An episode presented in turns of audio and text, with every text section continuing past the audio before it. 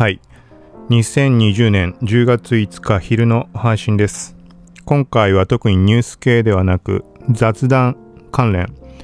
余談が過ぎるとして時々配信しているあんな感じでだらっと話をしようと思います。主に一応テーマとしては音声が関わるようなところうんとまあパッと頭に浮かんでるのはもともとどっかのタイミングで話さなきゃいけないなと思っていたもの以前から予告というか告知していたものとして有線ピアホン1700円でめちゃくちゃ高音質なイヤホンその後使い続けてまあどうなのか。今現状何を思ってるのか多分2ヶ月ぐらいもう経ったのかな。でちょっと触れたけどめちゃくちゃ難点が個人的に体質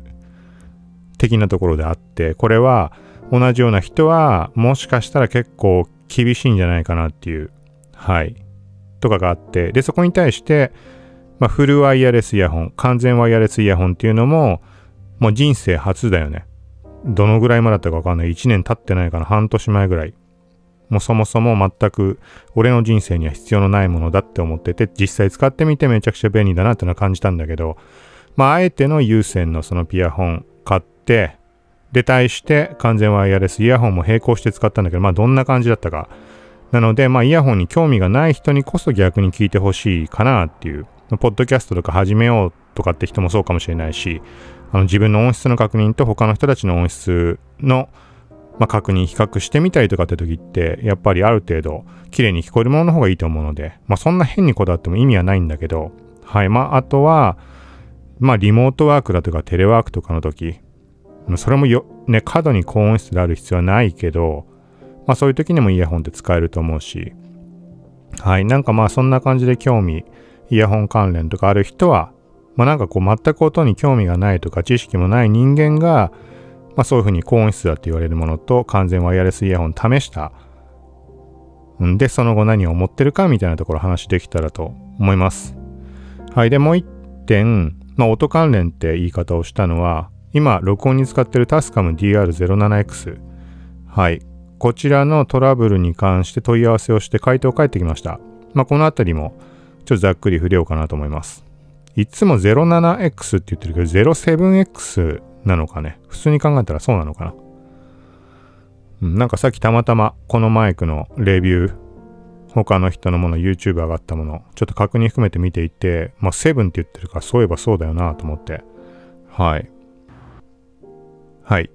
ちょっとまた途切れてしまったので、また勝手に まこのマイク電源落ちて、ちょっとこれきついな、やっぱり。いろいろ考えて問い合わせの回答とかも目にした上で、えっ、ー、と、なんだろうな、個人的な感覚としては、ポッドキャストで最後に触れた時とブログも書いて、ちょっとまだ公開できてないんだけど、めちゃくちゃおすすめなのに、絶対おすすめできないみたいな、そういうマイクとして、なんかこう話を進めてました。ちょっと後で考えて、やっぱり高音質、まあめちゃくちゃ音はいいし、全くおすすめできないって完全に打ち消す感じにするのはあれかなとか思ってたんだけど、今こうやって話してる最中、ね、特にマイクのことを問題視してない状態でごく普通に話してて気づいたら電源が落ちてしまってて、やっぱきついよね、これ。めちゃくちゃ。今は iPhone のボイスメモ、まあ、iPhone にケーブルで接続して撮っていたので、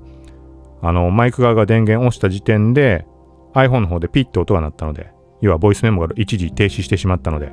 はい。だから気づけたんだけど、まあ、前回とかも言ったけど、これが iPhone に接続してなくてマイク単体で撮ってた場合、これは途中で止まった場合って気づけずにそのまま話してしまうので、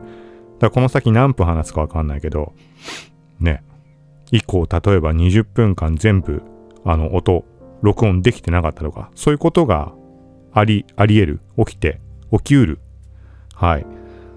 うん、まあちょっとこのタスカムのこのマイクの話は後で回します。その問い合わせの回答来たっていうところも含めて。はい。まあイヤホンの話しようと思うんだけど、ちょっと今回のは、そう、雑談っぽい感じにするので、ちょっとマイクのテストも含めて、はい、っていう感じで、ちょっとビール飲みながら話します。こう音も入れたいなと思ってタイミングを今測ってたんだけど。こういう音拾うのにも、まあ、このマイクだと適してるので、今ステレオじゃないからちょっとあれかもしんないけど、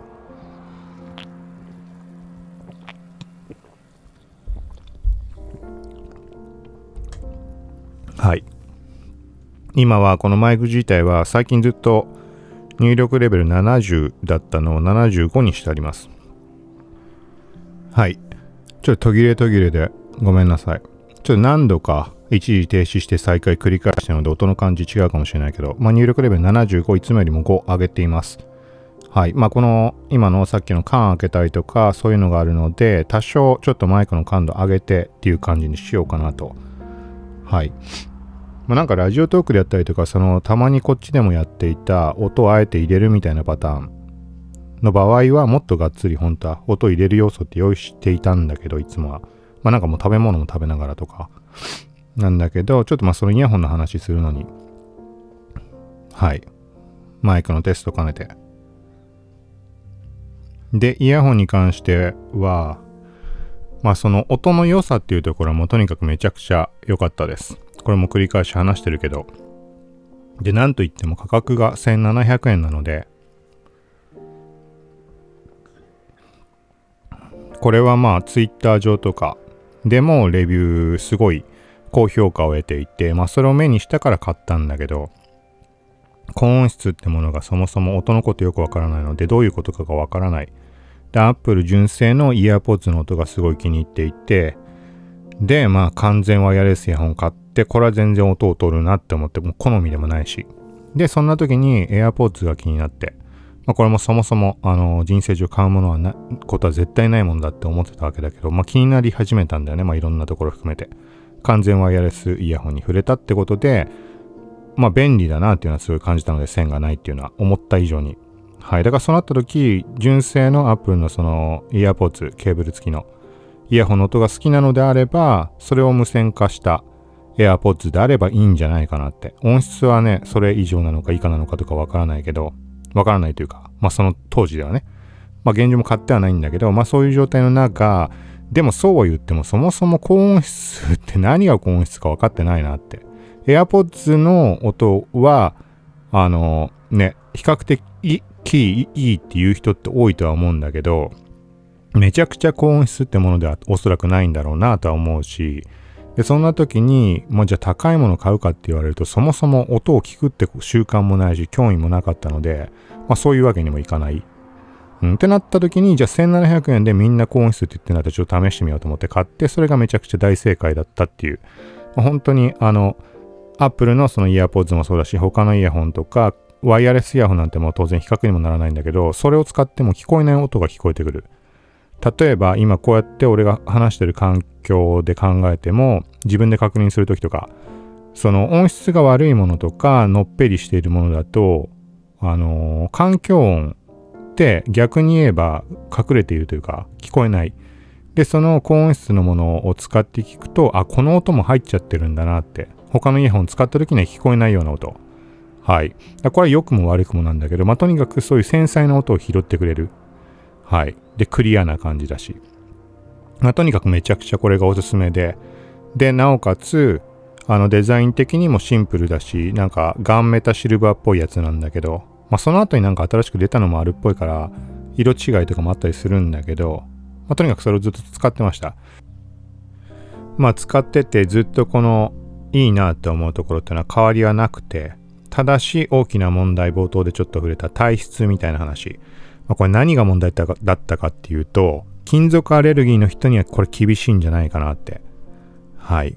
まあ、ちょっと汚い話になるので、嫌な人はちょっと飛ばしてもらった方がいいかもしれないけど、最初ちょっとぼかしつつ具体的にちょっと話すけど、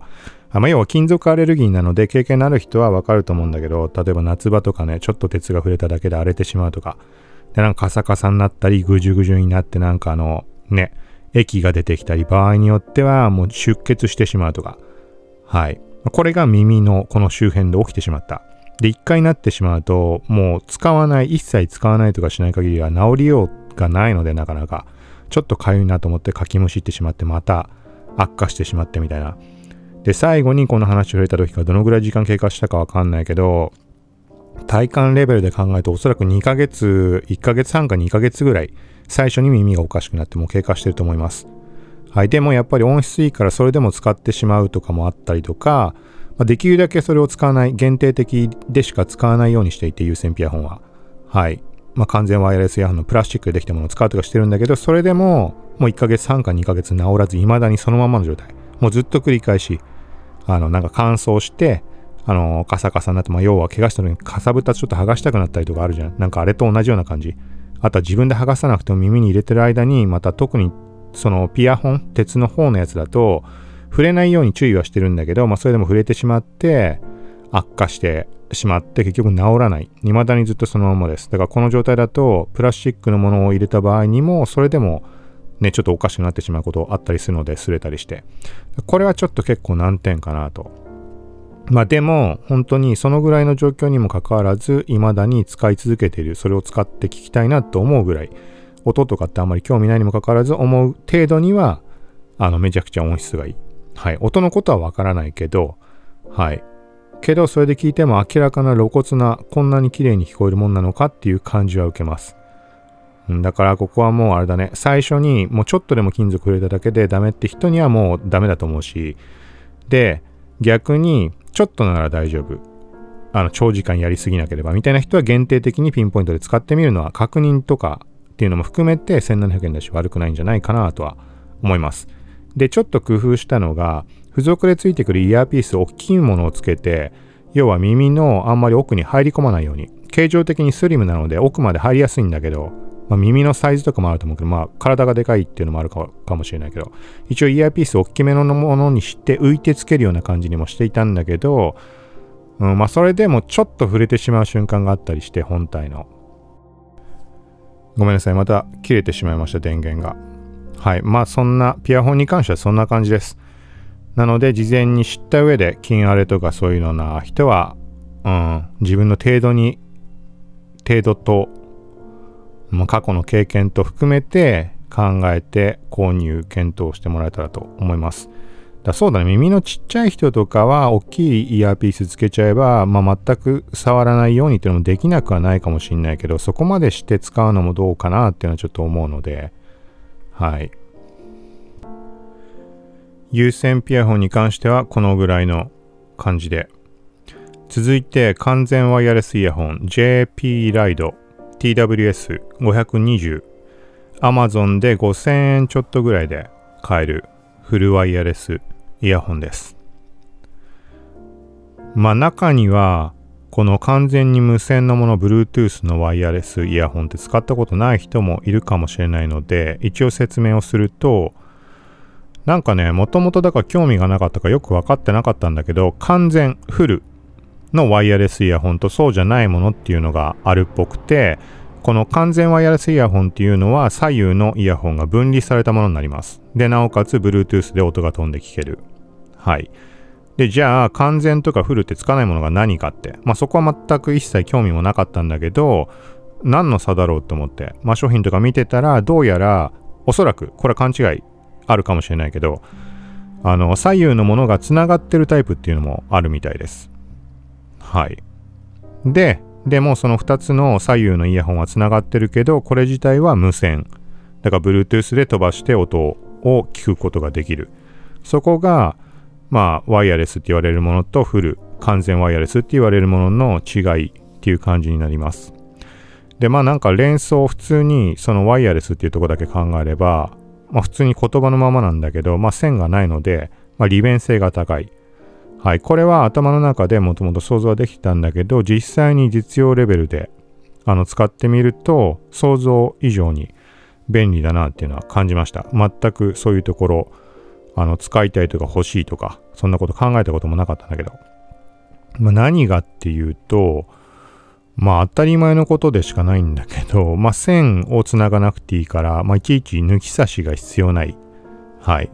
で、例えば、ポッドキャストの配信でその自分で配信したもの音声の確認、音質の確認だとか、そういうことはこれはもう日常的に音には興味がなかったけど、それは最低限やるようにしていたので、はい、その時に地味にやっぱりこのね、イヤホンの抜き差しっていうのが結構手間に感じて、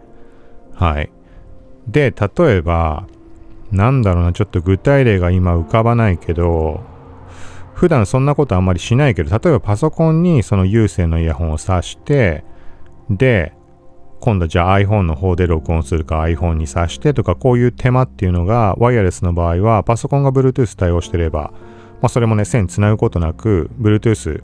まあ、パソコンから飛ばすか、iPhone から飛ば飛ばすか、そこの切り替えで済む。はい。これはこれちょっと難点あったりもするんだけど、なんかどっちかが優先されてしまって、いちいち解除しないと使えないとか、はい。ちょっと細かいとこわからないけど。けども何にしてもこの無線っていうのは、はい。また途切れたね。また電源切れたんだけど、ちょっとこれまあ最後にまとめて話します。こういうことちょっと繰り返しになるかもしれないけど。はい。で、その完全ワイヤレスイヤホン、今言ったところとか当たり前なんだけど、あとは、なんかね、ちょっとふとした瞬間だよね。例えば iPhone で、まあ、音楽でも何でも有線で切れた時っていうのは、じゃあちょっと例えばトイレ行こうとかそういう時も線がつながってるってところは結構ネックになってくる。まあ、完全ワイヤレスイヤホンを使うまではそんなに気にしたこともなかったんだけど、トイレ行った時に両手とりあえずフリーにしたいってなったら一旦ポケットに入れなきゃいけない。けど、ポケットに入れた時点で画面触ってしまって、まあ画面はあれか、まあ関係ないか。まあ、何しろポケットに入れるっていう動作も地味にやっぱり手間だったりする。例えばじゃあ、あのちょっとあの手軽にあのご飯食べようとかで、じゃ冷凍食品でも何でもいいよ。レンレンジでチンしようとした時っていうのも、あの、両手は開けたいからっていう時に有線だと地味にやっぱり邪魔。ポケットに入れて、で、じゃあ、あの、チン終わって食べる時にはちょっと取り出してみたいなところ。けど、ワイヤレスの場合だったら、もう、例えば部屋から立ち上がって、台所行くとか、その瞬間もポケットにもうしまっといて、そのまま再生され続けてるわけだし、で、なおかつ両手フリーになってるから、そういう作業もしやすい。で、例えばそれこそ料理作るとかそういうこと。まあ、やっぱじゃあレン、レンチンじゃなくてなんか作ろうかなってちょっとパパッと。ってなった時も、もう両手フリーのままそのまま作ることができる。はい。っていうのが、あのー、ね、この言葉で言ってる以上に実際に体感するとめちゃくちゃ便利だなって。だからよくね、世間的に言われてるようなずっとつけっぱなしっていう感覚は実際に体感してみて初めて分かった感覚が。はい。まあみたいな感じです。で、これはまあもともと何回もこの話はしたんだけど、さらに使い続けて感じたところっていうのが、じゃあ両手がフリーだから別のことをやろうってあえてやろうかなみたいな意識がちょっと芽生えたかなって、これはいい悪いはちょっとわからないんだけど、例えば、さっきの話のつながりでいくと、有線の場合だと、ちょっともうめんどくさいから、ちょっと料理作るのはいいやって思ってしまうのが、逆に、あの、ワイヤレスでこういうに聞いてるまんま、このまんまの感じでちょっと料理じゃあ、あえてしようかなって、この、なんていうのかな。あのー、料理はまあそうだな、あんましない人って料理に集中する必要あるかもしれないけど、料理自体はあのもう日常的に普通にするし、あの、ある程度できるので、まあ、ほぼ無意識で作れるので作業とかできるからかもしれないけど、音の方に完全に集中しつつ別のことが進められる。はい。例えばこれがネット見ながらとかって少なからずネットの方に集中してしまうと思うし、仕事しながら耳でも、えっ、ー、とまあ、ポッドキャスト、ポッドキャスト対象の話かな、今は。音楽だったらね、あのー、まあ、流しっぱなしで作業の方にも集中できると思うけど、ポッドキャストで並行ってなった時っていうのは、耳で情報収集しつつ仕事をするっていうのは、やっぱり両方に気を配るってところが生まれてしまう。でもさっき言ったみたいな自分がもう手慣れてて、ほぼ無意識でできるようなことに関しては、あの、そんなことなくできるわけじゃん。耳で完全に情報を収集しつつ、別の作業をこなす。はい。で、これはもちろん有線でもそうなんだけど、そのほんとちょっとしたところ、ちょっとポケットに入れてとか、その動作とか、次の、あの、例えばじゃあ、エピソードに飛ばすとか、そういう時もポケットが出したり入れたりするんだけど、そういう時の線絡まったりとかそういうのもあったりするし、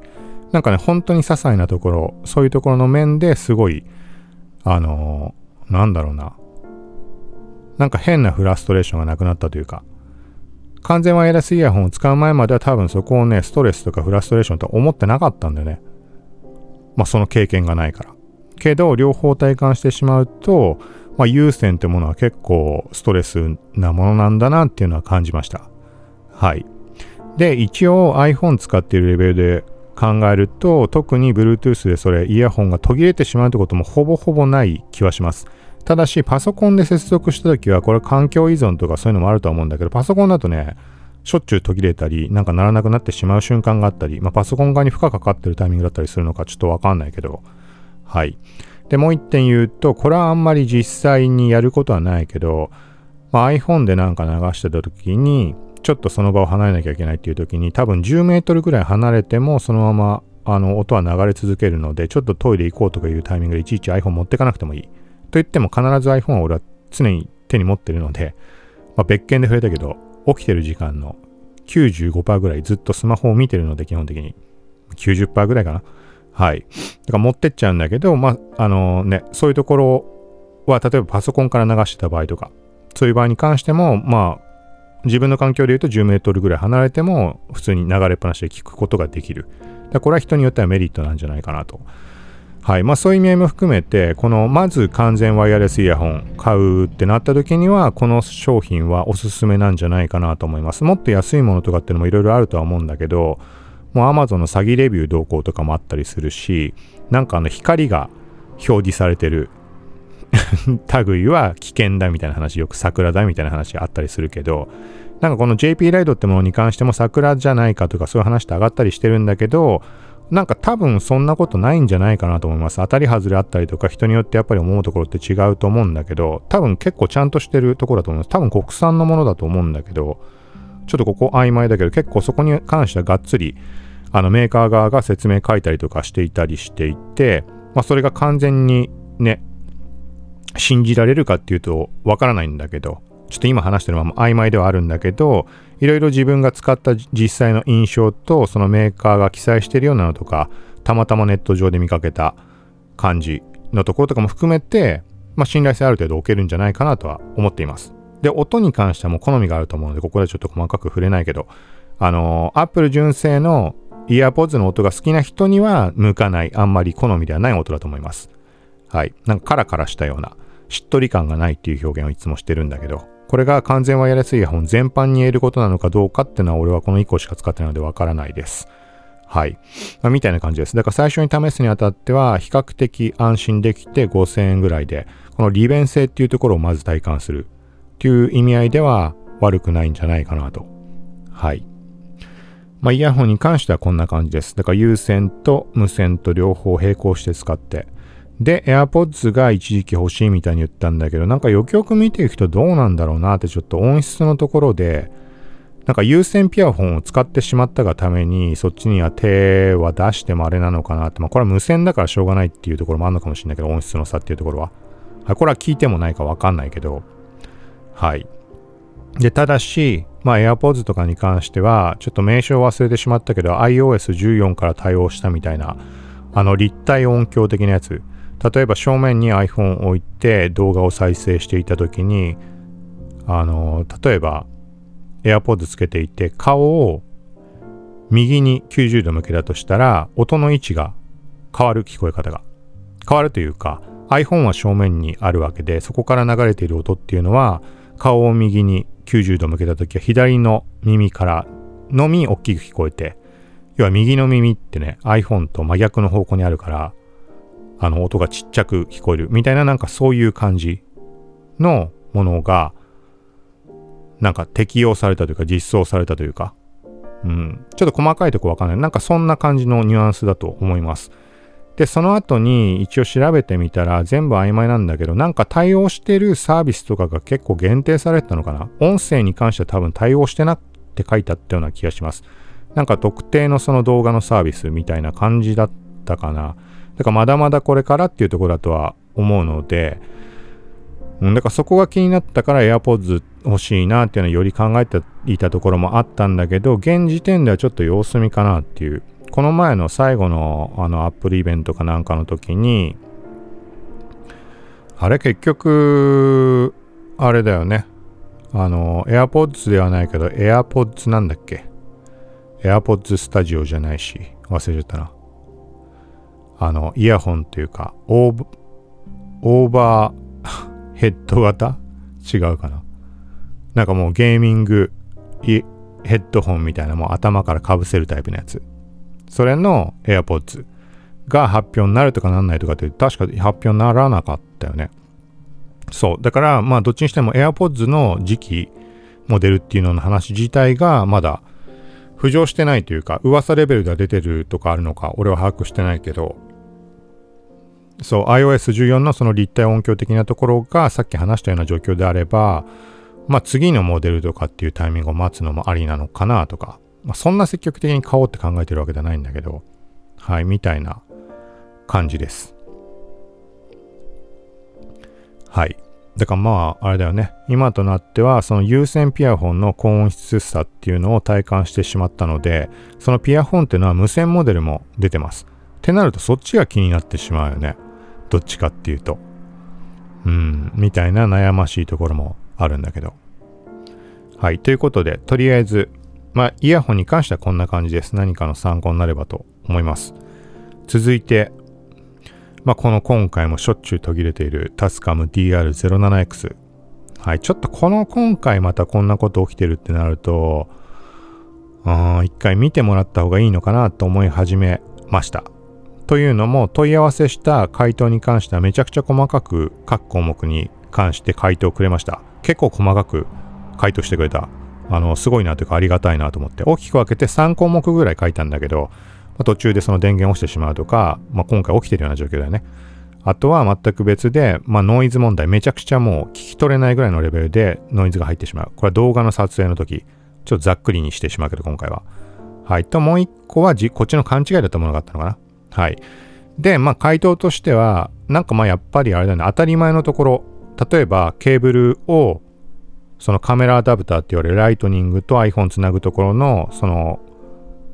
変換ケーブルみたいなやつ。これを純正のものを使うとか、まあ、そこが壊れてる可能性があるだとか、別のものに変えて試してみてくださいだとか、まあ、そういう感じのことがまず最初に書かれています。まあ、これ当たり前だと思うんだけど。で、電源が急に落ちてしまうとか、そういうところも含めて、全項目含めて、総合的に考えると、まあ、試すところ、試せるところ試した上で、えっ、ー、と、保証期間動向とかももちろんあるんだけど、本体とケーブル関連一緒に入れて、で、なおかつ、ノイズとか発生したものに関しては SD カードに音声データを入れた上で送ってもらったら点検はしてくれるって話です。はい。まあそこ自体当たり前といえば当たり前なのかもしれないけど、うん。で、保証とかそういうのが何て書いてあったっけなちょっと今メール開いて見てみるので。ほんと結構細かく返してくれたね。これはすごいありがたいなと思って。あの、こっちが想定している以外のことというか、結構事細かく。テンプレっぽいところもあるはあるんだけど、うん。はい。で、まあ、ご購入いただいて1年未満の場合はお送りいただく際に弊社保証書と一緒に購入された日付がわかる書類、レシートや領収書、納品書や通販などの発送メール、購入証明書などを添付いただけますようお願いします。だからこれはあれだよね。無料での修理とか、そういうことっていうことなのかな。うん。まあ、こういうことなので、で、まあ、着払いで送れば、それで、あの、見てくれるみたいな話です。はい。だからあれだね、そのノイズの件に関しては、まあノイズもそうか、まあどっちにしても今回本当に問題視している この電源が落ちてしまうっていうのはちょっと異常だとは思うので、ちょっと困っちゃうじゃん、普通に。うん、だから一回まあ保証期間中に出した方がいいよね、これは。やっぱり手元から離れて、その間使えないっていうのはちょっとネックだけど、まあ致命的なものではないので、例えば、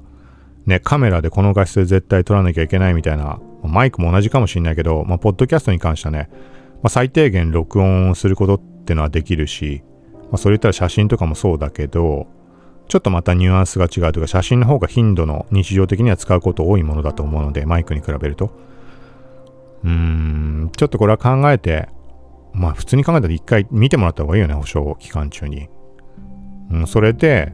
なんか問題があったのかどうなのか。あとは他にもそのノイズ関連で悩んでる人、この前触れたけどいたりするみたいなので、なんか今回出してみることによって何かわかることもあるかもしれないし、一応出す方向で前向きに考えて、ちょっと、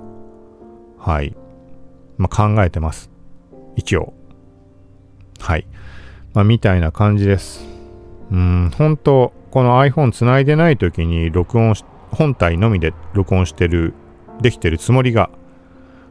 さっき言ったみたいに電源を押してたとしても気づけないので、喋ってる最中にマイクの液晶を見られるような角度の構成のマイクではないので、なんかかといってそのためにいちいちね、ちょっと手間を割いて確認するってのも止まってるかどうかもわかんないのに見るって微妙じゃん。うん。はいまあそんな感じです。ということで今回は雑談的なこんな感じの話になりました。で合わせて音声関連として触れておくとサブブログ声に偏る世界線。はい。一応音声メディアだとか、こういうポッドキャスト関連とかもまさしく今回触れたようなこともブログに書いてもいいのかなと思うんだけど、あんまそういうのは書けてないけど、更新頻度も低いんだけど、一応そこになんか書こうかなと思ってる内容の下書きにしたものがいくつかあって、その一つがおすすめポッドキャスト。はい。とは言っても、なんかこの番組が、あー、まああれか。なんか音にはまるかもみたいな。まあ高音質だとか、これ聞いてほしいみたいな音に関連するようなところ。これも前に触れたけど、バイノーラルドラマみたいなのとか、あとは音質、高音質だなって思うポッドキャストとか、なんかそんなところをピックアップしている最中です。まあ、そんな大したものではないんだけど、まあ、これは聞いてほしいなと思うみたいなものをちょっとまとめてるところです。はい。ということで、まあ、そこら辺も記事書いたら、ポッドキャストの方でまたシェアできたらなと思うので。で、関連する、まあ、過去に関連して書いたようなものとか、そんなものあったかわかんないけど、一応そういう類は今回の概要欄貼っておくので、はい、そこからリンクとか、まあ、チェックしてもらえたらと思います。はい。ということで、また近いうち配信するので、よかったら聞いてください。さようなら。